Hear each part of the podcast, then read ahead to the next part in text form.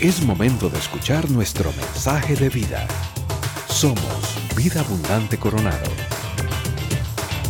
Cuando Richie me invitó a predicar, yo estoy más o menos acostumbrado a estar por aquí, pero normalmente hay un montón de gente a mi alrededor, bailando y, cantando. Ahorita me tocó solito. Y cuando Richie me dijo que si quería venir, me dio un poquito de susto. Les voy a ser muy honesto. Pero me dijo el tema. Y me emocioné un montón. El tema es experimentando el poder de la adoración. Esa palabrita, adoración, ha tenido muchísimos significados en el transcurso de mi vida. Eh, muchísimos, ha evolucionado montones. De hecho, empieza desde, desde mi papá. Como a los 17, 18 años, eh, papi era ya director de alabanza y andaba súper metido en la iglesia. ¿Conocen a Sixto Porras? Sí. Papi cantó en la boda de Sixto Porras. Era el que, el que amenizó el asunto. Este, entonces, ya cuando uno piensa en adoración, rapidito uno hace una correlación con música. ¿Les pasa? Sí. Eh, mi instrumento principal, el que más disfruto tocar, es la batería. Es lo que mejor sé hacer desde muy pequeño eh, he, tocado batería y me, fascina el ritmo, eso de golpear tarros. No sé por qué, tiene algo, algo bonito. Eh, saca. En ese momento, para mí, eh, alabanza de adoración, el significado era muy simple. Era la alabanza, eran las canciones rápidas y la adoración eran las canciones más suavecitas. Eso, era lo típico. como yo era baterista, en las canciones rápidas yo disfrutaba mucho porque mucha energía, todo el rato tocando. En las canciones suavecitas, las de adoración, eh, yo me aburría un poquitito, porque normalmente en la mitad de la canción no se toca la batería. Entonces lo que yo hacía en ese ratito era me tiraba contra el redoblante, que es el que tengo aquí, me apoyaba y me dormía a veces. Pero no le digan a nadie. Para mí la, la adoración era básicamente las canciones más aburridillas. Eran las canciones más románticas. Ese era como el significado de adoración. Alabanza es donde yo me sentía ahí. Ahí estoy. Ese es mi mundo. Ahí sí, sí me alegró. A los 14 años, 13 años por ahí, recibimos un taller de alabanza y adoración. Y nos dieron un significado de alabanza y adoración que revolucionó eh, un poquito mi perspectiva y empezó a, transformarla. Y fue, alabanza es, es exaltar a Dios por lo que Él hace. Adoración es exaltar a Dios por lo que Él es. Me echaron a perder todo, porque ya no tenía que ver con el ritmo. Ahora se trataba de la actitud del corazón. Qué aburrido. Pero por dicha encontramos que no se trata del ritmo. Entonces podemos adorar y podemos alabar con cualquier ritmo. Entonces mi hermano y yo dijimos, ¿sabe qué? Hagamos un grupo de rock. Evangelizamos. Y ahí estamos adorando a Dios. ¿Listo? Entonces hicimos un grupo de rock. Fuimos, eh, estuvo muy divertido ese grupo de rock. Grabamos varios discos. Eso es un campamento en el que fuimos a tocar. El de la izquierda es mi hermano y el que está haciendo así soy yo. Eh, ahí cantábamos, después yo tocaba batería. Esas mechas que usted ve ahí, era mi pelo volando por los aires, disfrutando. Con esa banda fuimos a México, fuimos a los Estados Unidos, eh, tocábamos un montón, casi firmamos un contrato. Estuvimos cerquita de firmarlo, pero gracias a Dios no lo firmamos, todo salió bien. Este, si no, ahí estaría probablemente. Eh, dándole y, a los que amamos a Dios todas las cosas nos ayudan bien.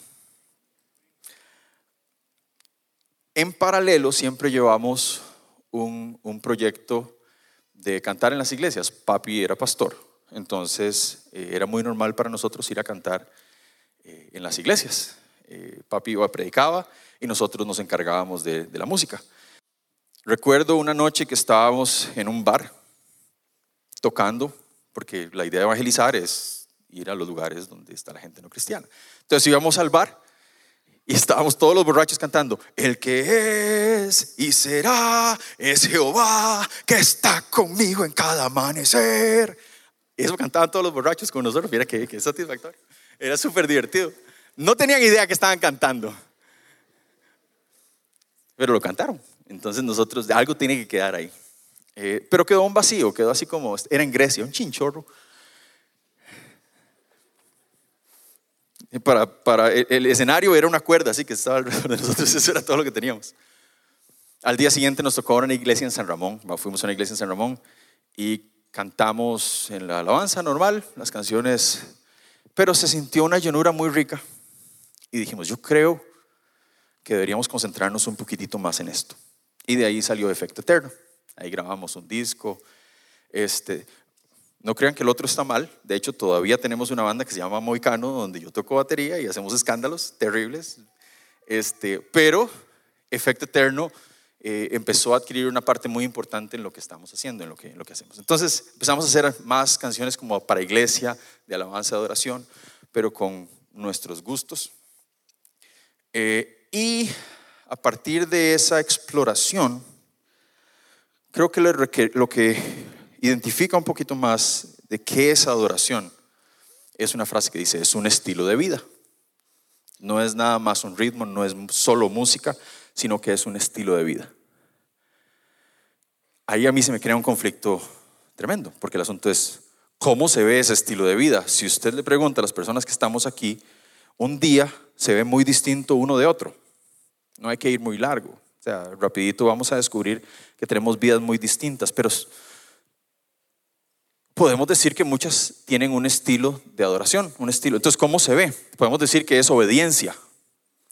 Pero otra vez, ¿cómo se ve esa obediencia? ¿A qué debemos estar obedeciendo? ¿Qué, ¿Cuáles son las características de, de ese estilo de vida? ¿Están conmigo? Sí. Entonces, vamos a explorar tres características. Tres nada más. Espero que se acuerden para el final. Y si no, la primera es la más importante. De cómo se ve una vida que sea con estilo eh, de adoración. Oramos y le pedimos guía al Señor. Señor, muchas gracias porque sos, sos bueno. Gracias por recordarnos que, que estás en medio de nosotros. Gracias porque aún en los tiempos complicados estás ahí. Abre nuestros corazones para escuchar tu voz a pesar de lo que yo diga, para que las personas que estamos aquí podamos conocerte un poquito más y enrumbar un poquito más nuestro estilo de adoración hacia lo que tú quieres. En nombre de Jesús. para estudiar este estilo de vida, vamos a poner de ejemplo a un amiguillo mío, se llama Pablito. En Hechos 16, 16, Pablo, ¿sí lo conocen? No sé si, si, me imagino que la mayoría han oído de la historia de Pablo y Silas. No sé si usted alguna vez ha cantado y tiembla. Yo creo que ahí hay una buena referencia para, para decir si esta gente algo tenía, que cuando cantó se movió la tierra. Entonces tiene, tiene, tenemos que estudiar ahí a ver qué fue lo que pasó y ahí tienen que haber características que podamos aplicar para todos nosotros. Dice, una vez, mi primera pregunta aquí, perdón, es, ¿cómo llegó Pablo a la cárcel? Eso fue lo cuando Richie me dijo yo, ¿cómo, ¿cómo llegó Pablo a la cárcel? ¿Qué fue lo que pasó para que Pablo llegara ahí? Una vez cuando íbamos al lugar de oración nos salió al encuentro una joven esclava que tenía un espíritu de adivinación. Con sus poderes ganaba mucho dinero para sus amos. Nos seguía a Pablo y a nosotros, el que está hablando es Lucas, gritando. Ojo lo que gritaba. Estos son siervos del Dios Altísimo y les anuncian a ustedes el camino de salvación. ¿Es o no es cierto? Si era cierto. Entonces, ¿cuál es el problema? ¿Cuál es el problema de que alguien le eche un piropo a uno y le diga, sí, estos están haciendo? Sobre todo si uno está haciendo un trabajo fuerte y usted está Ok, yo, eso fue lo que yo me pregunté. Pero yo creo que la clave está en lo que sigue, que dice, así continuó durante muchos días. Y aquí lo que yo creo que pasó es que si a usted lo piropean mucho, y mucho, y mucho, ¿qué pasa? El foco de atención cambia de Jesús a mí. Y ahí hay un problema, tanto que Pablo se enojó. Yo no sé si yo me hubiera enojado. Yo, yo sigo, venga, siga, siga. Y aquí viene el primer punto de un estilo de adoración, una, vida de, eh, de adoración. Y es, no se trata de mí. Lo decimos a la cuenta tres. Uno, dos, tres.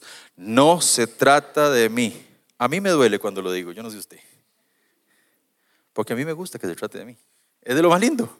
Digámoslo otra vez. Uno, dos, tres. No se trata de mí. Eso duele. Porque entonces ya no son mis gustos. Ya no es lo que yo quiero. Ya no es lo que me hace sentir cómodo. Porque no se trata de mí. Empieza a doler, empieza a sentirse feo. Uno dice, pero, pero me gustaba más de la otra forma, cuando yo era el centro. Pero un estilo de vida de oración no se trata de mí. ¿Cómo hacemos? ¿Cómo hacemos para mantener los pies sobre la tierra? Sobre todo si estamos trabajando en hacer las cosas bien, si nos estamos esforzando, si, si usted realmente está poniendo todo su esfuerzo para que las cosas salgan bien. ¿Cómo hacemos? ¿Cómo hace uno para mantenerse aquí? Adivine quién tiene la respuesta. Jesús. Y lo actuó, ni siquiera tuvo que decir nada. Juan 13:3. Sabía Jesús que el Padre había puesto todas las cosas bajo su dominio y que había salido de Dios y que a Él volvía. ¿Qué pasa si usted se da cuenta? Yo no sé cómo funciona, pero Juan lo vio y dijo, no sé si fue que Jesús lo, dijo, todo, ya todo es mío. O si fue alguna revelación, no sé qué es lo que pasa. Pero ¿qué pasa si usted piensa en la compañía más prominente, eh, con más poder, y le dicen, ok, usted es el encargado. Ahora, ese desgraciado va a ver lo que, todas las que me ha hecho, espérese. ¿Cuál es su reacción? ¿Cuáles son sus primeras acciones que usted dice, yo sabía que yo podía? ¿Qué hace usted? Cuando usted se da cuenta que está haciendo las cosas bien y a usted le dicen, sí, bien hecho. ¿Qué hace? ¿Qué hizo Jesús? Así que se levantó de la mesa, se quitó el manto y se ató una toalla sobre la cintura. Luego echó agua en un recipiente comenzó a lavar los pies a los discípulos. ¡Qué cólera! ¡Qué cólera! Porque le prometo que eso no es lo que yo haría. Entonces, le propongo el ejercicio. Si usted siente que está haciendo las cosas bien y usted dice, está orgulloso de usted, vaya, lávele los pies a Judas. Porque ahí estaba Judas. O sea, no es que estaban muy bonito ir a lavar los pies de los compas y decir, eh, Pedrito dijo, no me los lave porque fue una interacción muy bonita. Pero a Judas, y usted va a ver que no somos tan buenos. No, por lo menos yo, a mí me cuesta mucho pensar en ir a lavarle los pies a mis Judas. No es tan bonito. No es tan lindo. Tal vez cuando podamos lavar los pies a Judas podamos decir, y hagan como yo, que yo sigo a Jesús, que fue lo que dijo Pablo. Tal vez. Pero hasta ese momento, sepa que nos, nos queda mucho camino por recorrer. No se trata de mí, no se trata de mí. Pablo hace la cosa bien y dice, vence su orgullo, saca el demonio para que dejen de... Pero donde está haciendo las cosas bien donde está haciendo un esfuerzo para, porque él tiene claridad de que no se trata de él, ¿qué pasa? Resulta que los amos de esa esclava eran muy influyentes, entonces dicen, no nos gustó lo que hizo Pablo, vamos a levantarle falsos de que estaba haciendo despelotes y vamos a mandarlo a la cárcel.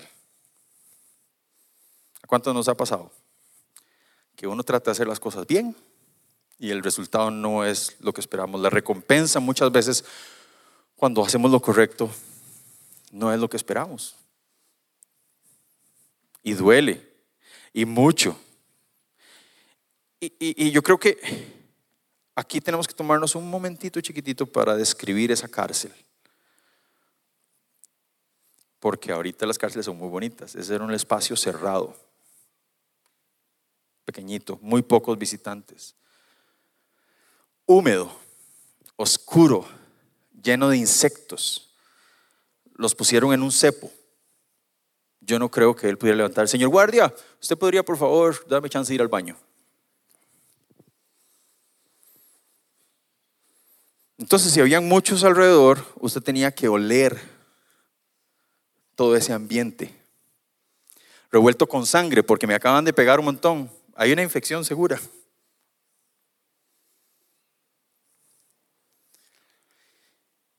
Y ahí Pablo decide hacer algo específico. ¿Qué hizo Pablo? Se puso a cantar. Eso no se hace. Eso no es normal. Cuando usted está en esa situación, usted llora y se siente mal. Hay mucha especulación de qué fue lo que cantó eh, Pablo. Se cree que cantó el Salmo 146. Eh, Ahorita vamos a repasarlo, pero primero quiero enfocarme un poquito en ver por qué la música es tan poderosa. El asunto es que las canciones son un recurso muy bueno para poder decir fuerte soy, aunque a veces cueste interiorizarlo. Yo no sé qué cantó Pablo, podemos especular, pero sí les puedo contar que canté yo en, en un momento complicado. He contado la historia, pero voy a repetir la primera parte un poquitito para aquellos que nunca la han oído. Eh, primero de agosto 2016, estamos jugando bola en San Pedro, entonces es la romería, muchos carros, y de pronto papi cae al suelo. Tratamos de, de, de resucitar. Le hicimos respiración de boca a boca. No funcionó. Y hasta ahí lo hemos contado. Ese día papi partió con el Señor. Lo que pasó después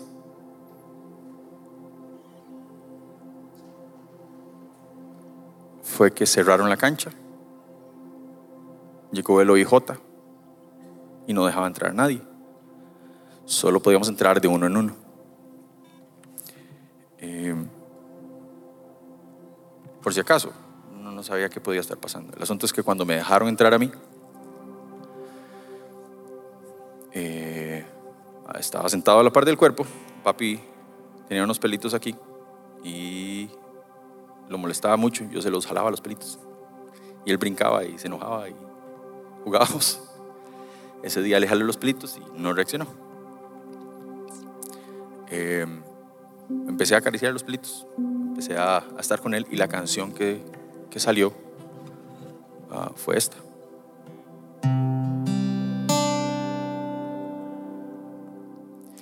Él es celoso de mí. Su amor es un huracán, un árbol soy yo, doblándose por el viento de su grandeza.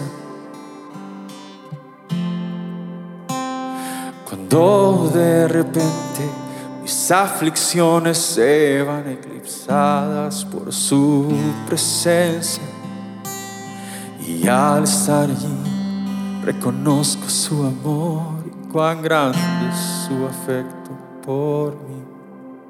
Lo que yo necesitaba oír. Oh, cuán grande es su amor. Oh, cuán grande, cuán grande es su amor. Él nos ama. Oh, Él nos ama. Dios, tú nos amas. Cuán grande amor.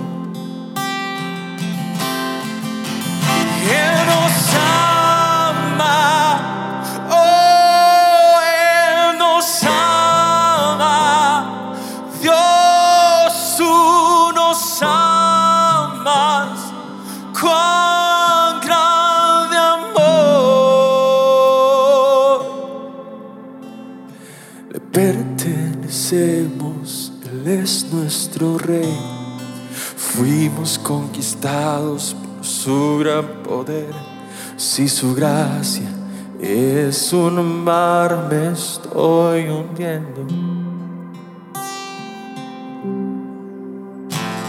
El cielo y la tierra se unen un par. Mi corazón salta de palpitar.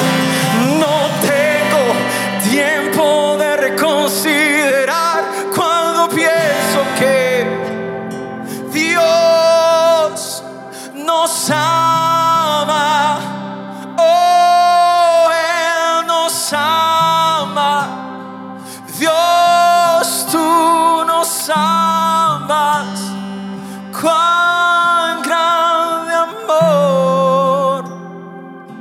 Esa canción la hizo, fue la que salió hoy, yo creo que utilicé porque la hizo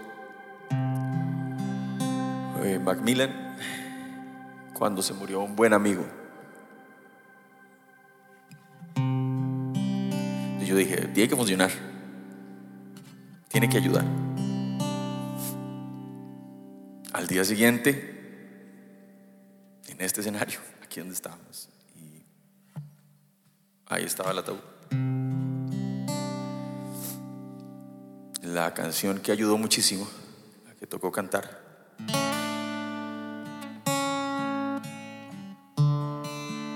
En medio del problema. Cuando ya no puedo más.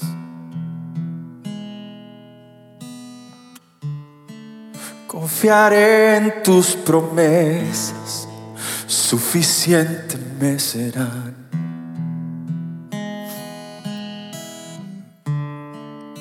En medio de este caos, cuando no puedo entender.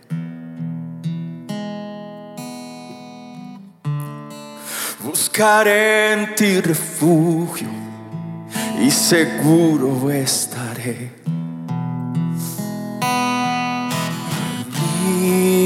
Salvador por siempre.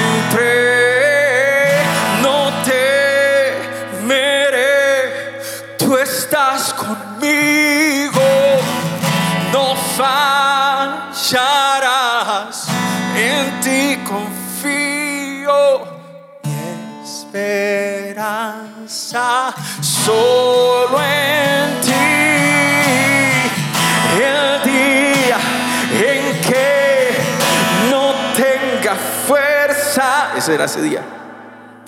serás Jesús, mi fortaleza, mi esperanza, solo en ti.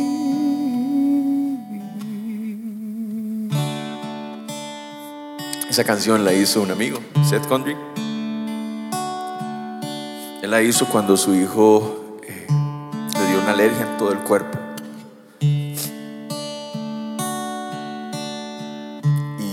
Daba muchísima picazón. Pero el chiquito estaba muy pequeño y no podían controlarlo. Lo que tuvieron que hacer es amarrarlo. Entonces fue de tortura ver a su hijo sufrir Quería rascarse, pero estaba amarrado. No aguantó más, se fue al baño. Y lo que cantó fue.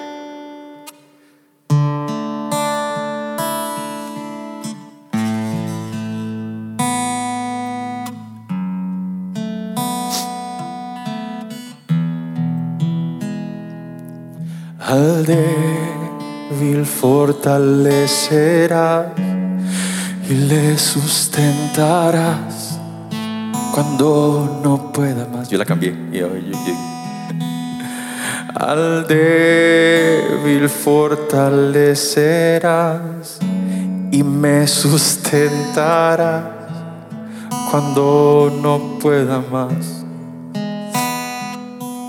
La cruz me llama a confiar, su amor es sin igual, siempre me saciarás. Oh, al débil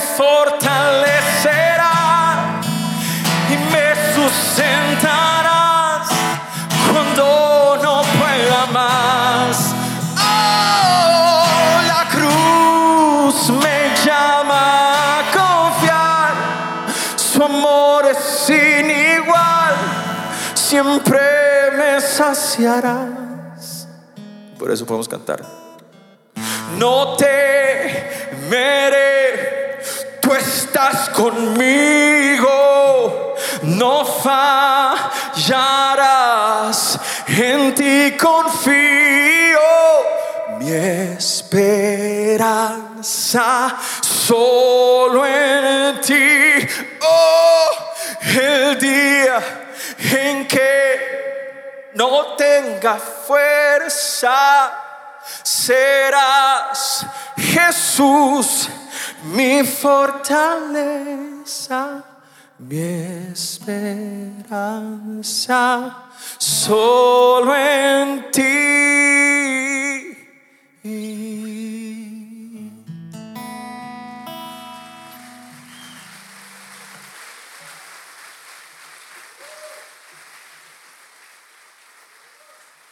Porque hay dos momentos en los que son difíciles expresar lo que uno siente. No se queda como trabado. Una es cuando hay muchísima tristeza en la cárcel.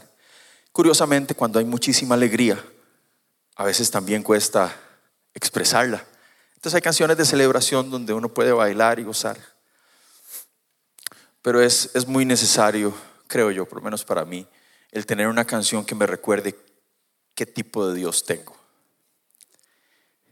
el que me recuerde que a pesar de las circunstancias, Él está ahí conmigo. Que aunque me sienta débil, en Dios soy fuerte. Que a los que aman a Dios, todas las cosas les ayudan a bien. Y esas son las canciones que yo creo que necesitamos tener fresquitas.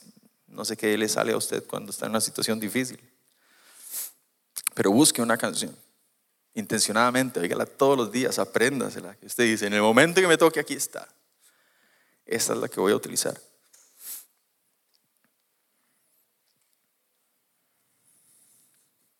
De repente se produjo un terremoto tan fuerte que la cárcel se estremeció hasta sus cimientos. Al instante se abrieron todas las puertas y los presos se soltaron de las cadenas.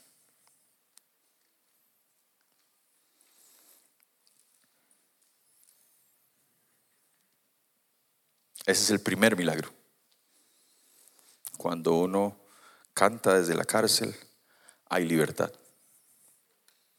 Repasamos. Uno, no se trata de mí. Dos, hay que cantar en la cárcel. Hay que recordar quién es nuestro Dios, aun cuando duele un montón. Y usted pensó que eran los difíciles. No, Señor. Viene el que es complicado. El que el que más duele. Amar después de la cárcel. Dice, un mandamiento les doy un nuevo mandamiento les doy. Ámense los unos a los otros. Todo iba muy bien. Hasta que pone la siguiente cláusula. Ámense los unos a los otros como yo los amé. Ah, qué pereza. Porque usted vuelve a ver y usted dice, ¿cómo me amó Dios? Señor, pero es que Él no se lo merece y usted sí se lo merecía. No hay excusa. Es, complicadísimo. Ámense los unos a los otros como yo los amé. A la persona a la que no merecía absolutamente nada era el carcelero. Ese chaval los estaba torturando. No los dejaba ir al baño. Malvado. No creo que haya sido la persona más amorosa. Y dice que el carcelero se despertó y al ver las puertas abiertas de, la cárcel de par en par, sacó la espada y estuvo a punto de matarse. ¿Sabe qué hago yo? Empujo esa espada. Mátese rápido, desgraciado. Dígame si no. Porque todavía a mí me cuesta el asunto de que no se trata de mí, de mis deseos y lo que yo quiero. Pero Pablo, Pablo le grita y le dice, no se haga ningún daño. Y le grita, o sea, enérgicamente estaba seguro de lo que estaba haciendo. No fue un susurro. Le gritó. Le dijo, no se haga daño. No se maltrate. El carcelero pide que prendan la luz. Ve que por alguna razón todos están ahí. Otro milagro. Que había que hacer era escaparse. Por lo que estaba orando Pablo, por lo que estaba cantando era por libertad. La tuvo y ¿qué hizo? Se quedó ahí. Dice que el carcerero temblando se tiró a los pies de ellos. los liberó, les sanó las heridas, les dio comida y les hace una pregunta, ¿qué tengo que hacer para ser salvo? Yo quiero eso que ustedes tienen. Yo quiero esa compasión. Yo quiero ese amor. Yo quiero esa libertad que a pesar de ser libre, primero pensaron en mí. Primero me amaron a mí. El milagro, ahí hay dos. Uno, uno, yo. Siempre me pongo en los pies de Pablo porque yo digo, me carga yo. Pero normalmente yo soy el carcelero. Yo soy el que ha hecho daño, el que no ha sido justo y que de alguna forma Dios usó a otra persona para tener compasión de mí. Y Dios me abrazó y me dijo, no se haga daño, no se haga daño.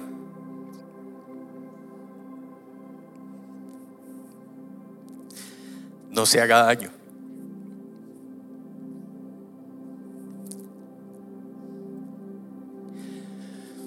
Dos, Pablo. Aquí se ve muy carga, pero hacía unos meses, hacía un tiempo, estaba matando cristianos. Estaba viendo cómo apedreaban a Esteban y celebrándolo. Fa, dele duro. Era un desgraciado también. Y el Señor lo usó y lo pasó por la cárcel para darle libertad y mostrarle amor al carcelero. Dios puede hacer esos milagros con nosotros. Si usted hoy está en la cárcel, sea que usted se metió ahí solito, o sea que fue porque estaba tratando de hacerlo bien y terminó en la cárcel.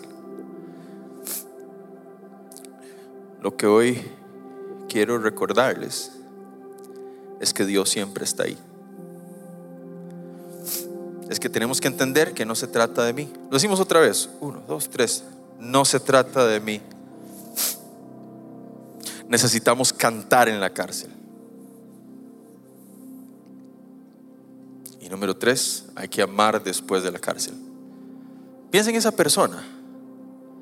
A veces uno se lo imagina muy lejano, pero puede ser alguien realmente cercano, su papá, su mamá, su pareja, sus hijos. Hay que amarlos a pesar de la cárcel que nos pueden estar haciendo pasar.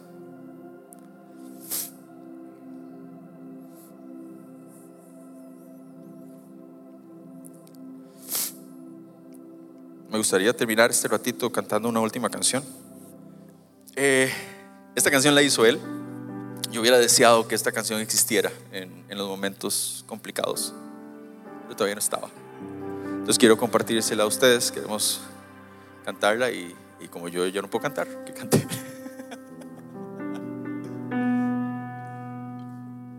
Nos ponemos de pie. Creo que todo acaba y se nubla mi esperanza, tú permanecerás y haces todo nuevo. Cuando el corazón se cansa y la vista no me basta, tú permanecerás.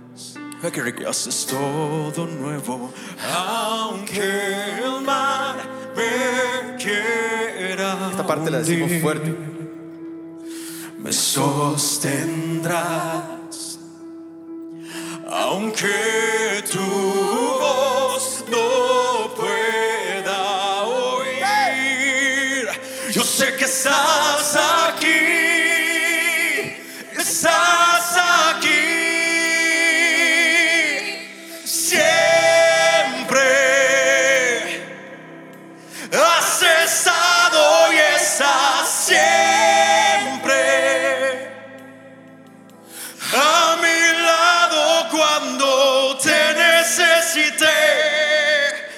¿Cómo puedo agradecer tanto amor?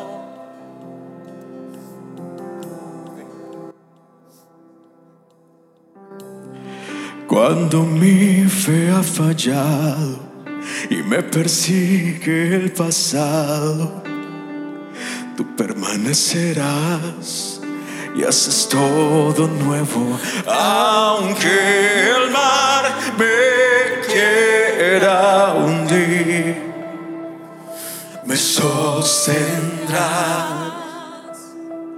aunque tu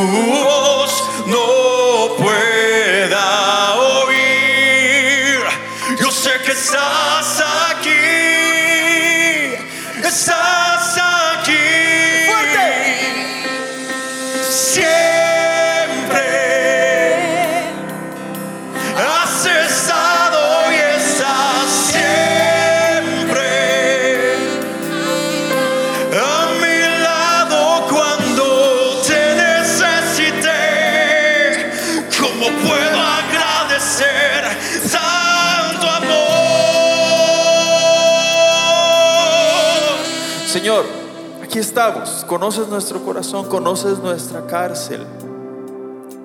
Conoces cómo llegamos aquí. Y primero, gracias que no nos abandonas. Que podemos reconocer que estás aquí. Pero hoy Dios queremos que nos ayudes a sentirte, a escucharte, a tener claridad que nos ayudes a entender que no se trata de mí, que nos ayudes y nos des fuerzas para cantar, y que nos des fuerzas para amar. No es fácil. Ayúdanos. Entréguele su corazón dígale Dios, aquí está, este es, es lo que hay. Úsalo. Perdón por haber apedreado a tanta gente, por haber lastimado a tanta gente. Pero Dios, yo quiero que me uses hoy.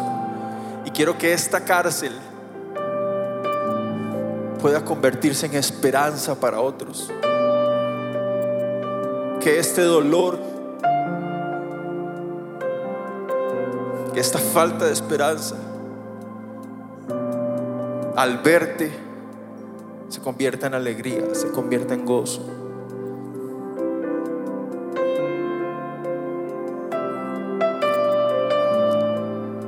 Esta es la respuesta que nosotros recibimos después de hacer esta oración.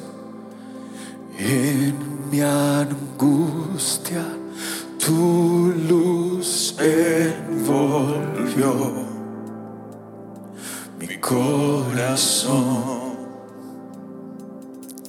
Gracias sobre gracia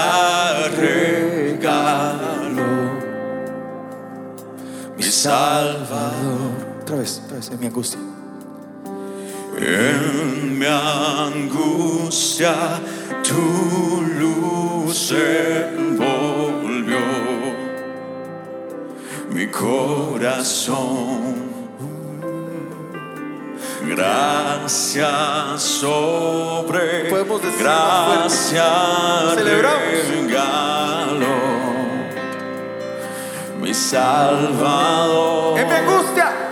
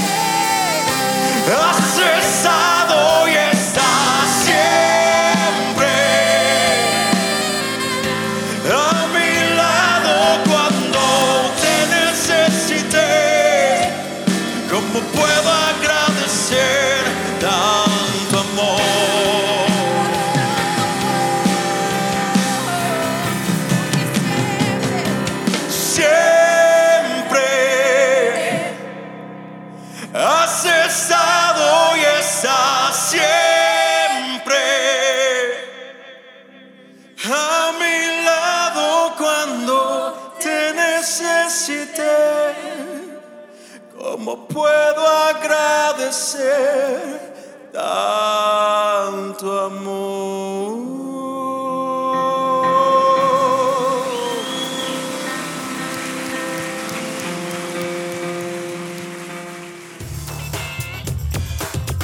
Este fue nuestro mensaje de vida. Conózcanos en www.vida.cl. Somos Vida Abundante Coronado.